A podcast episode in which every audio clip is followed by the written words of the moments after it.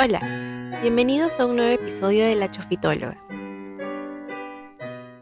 En este episodio vamos a hablar de de suculentas. Si bien no he estudiado a detalle cómo son las suculentas y vamos a aprender juntos en realidad, mis suculentas de alguna forma han sobrevivido y ya van, ya tienen bastantes años, algunos hasta me dan frutos, entonces yo creo que están, que están contentos con lo que les doy. Pero eso sí ha tenido que ser una cuestión de mejora constante porque no era muy bueno antes el suelo en el que estaba y después ya como que fui cambiando el tipo de tierra que tenía, la maceta también que tenía y eso mejoró bastante la, calidad de, la suculenta. Ya, em, bueno, el mundo de las suculentas es gigantesco. Hay numerosas familias con diferentes necesidades y con diferentes características también. Ahora voy a tratar de ver todo lo que entre en este podcast sobre este tema. Lo primero que ahora, como es una familia grande, las suculentas, y todos tienen esto en común, eh, me parece que sí es buena idea mencionarlo primero, y es que las suculentas son plantas que tienen el, el tronco y las hojas bastante engrosadas, porque dentro de su propio cuerpito o dentro de sus hojas y su tallo almacenan bastante agua. Hay algunas también que almacenan el agua en las raíces y esto les permite luego poder resistir periodos de sequía en ambientes en los que podrían ser desiertos o zonas áridas. Entonces, más o menos por ahí ya vamos entrando a cuál es el entorno de una suculenta.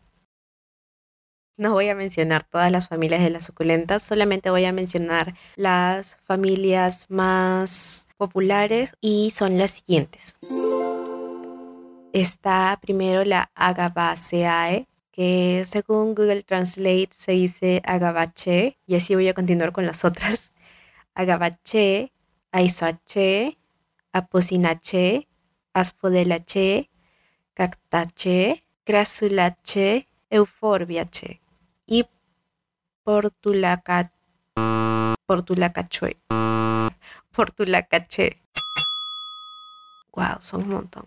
Empecemos con la familia Agabache. Es la familia de plantas perennes, las cuales se usan como plantas ornamentales, también para obtener bebidas alcohólicas y una fibra llamada sisal. Las características de esta familia es que tienen tanto herbáceas hasta árboles. Las hojas son fibrosas, a veces son espinosas y suculentas. En el ágave, el aparato vegetativo crece durante unos años y luego de la floración muere. Los géneros principales de esta familia son el agave y la yuca y ya luego están los montones de otros géneros y especies. De estos dos, el que más se ve en Lima es el género de el género yuca, que son estas plantas que tienen un tronco y con sus hojas puntiagudas, como que termina, eh, es, como el tronco de una palmera, pero termina en una planta que tiene hojas puntiagudas, así que parece como un puerco espín, así. A veces se le puede ver las flores que desarrollan, que son unas flores blanquitas, blanquitas, y ya luego de eso mueren. La distribución de esta planta es sobre todo en las regiones tropicales de América, aunque algunas especies de agave y yuca están en la península ibérica y se consideran como invasoras.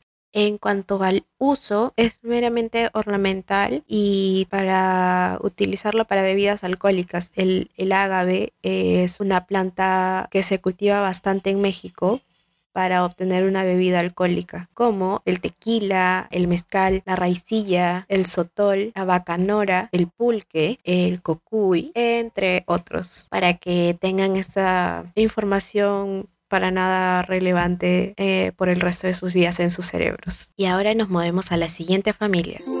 Aizoaceae. Esta familia tiene un porte de herbáceo o subleñoso, menudamente carnoso y es perenne. Sus hojas son simples, enteras, opuestas y a veces ausentes. Suele desarrollar flores, frutos y semillas. Crecen durante el periodo de floración. La mayoría de los miembros de las aizoáceas o son xerófitos y el fruto es una cápsula que se llama nuez o núcula que se abre cuando se moja. Su hábitat es en las zonas secas de los trópicos, en las zonas desérticas, ah, de los trópicos en América, en Australia y en África. El uso que se le da es ornamental por su follaje y por sus flores. Los frutos en algunas especies son comestibles. La especie más común es la Lithops, que son estas, estas suculentas que tienen como forma de cerebrito o como forma de piedrita.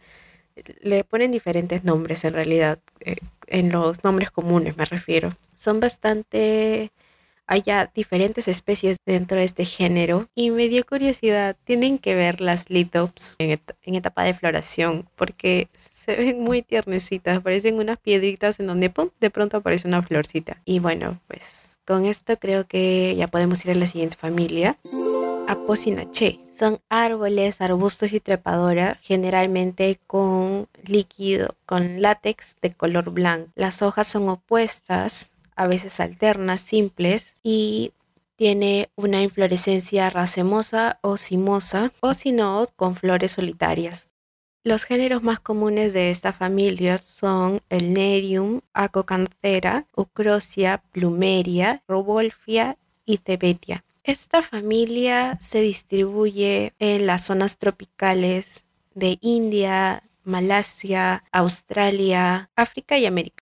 El uso que se le dio fue de mayor valor en el pasado porque estas plantas, esta familia poseía géneros que tenían una fuente de caucho, pero actualmente se le usa nada más como uso ornamental, como la plumeria el género plumeria tiene un árbol que tiene unas flores carnosas bellísimas y que no tenía idea que se consideraban suculentas hasta ahora. El género vinca, eh, el género mandivilla. De la plumeria podría decir algo más, que las flores normalmente son fragantes y tienen cinco pétalos.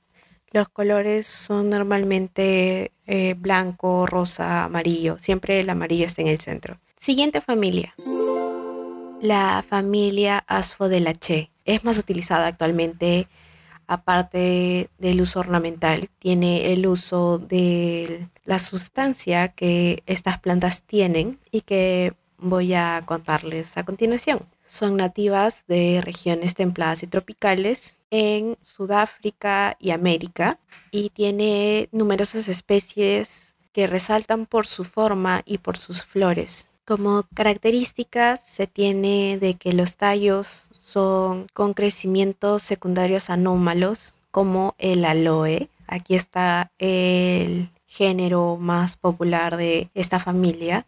Las raíces suelen ser suculentas. Las hojas son suculentas, alternas, espirales o dísticas en roseta en la base o en el final de las ramas. Son espinosas cerradas, tienen inflorescencias indeterminadas, pero a veces son en racimos o panículas. El fruto es una cápsula loculicida o raramente una baya y las semillas muchas veces son aplanadas o aladas. La importancia del aloe que se utiliza tanto en medicinas como en cosméticos y los géneros más representativos de esta familia son el aloe, la jaworthia, la gasteria, la nifofia, asphodelus y bulbine.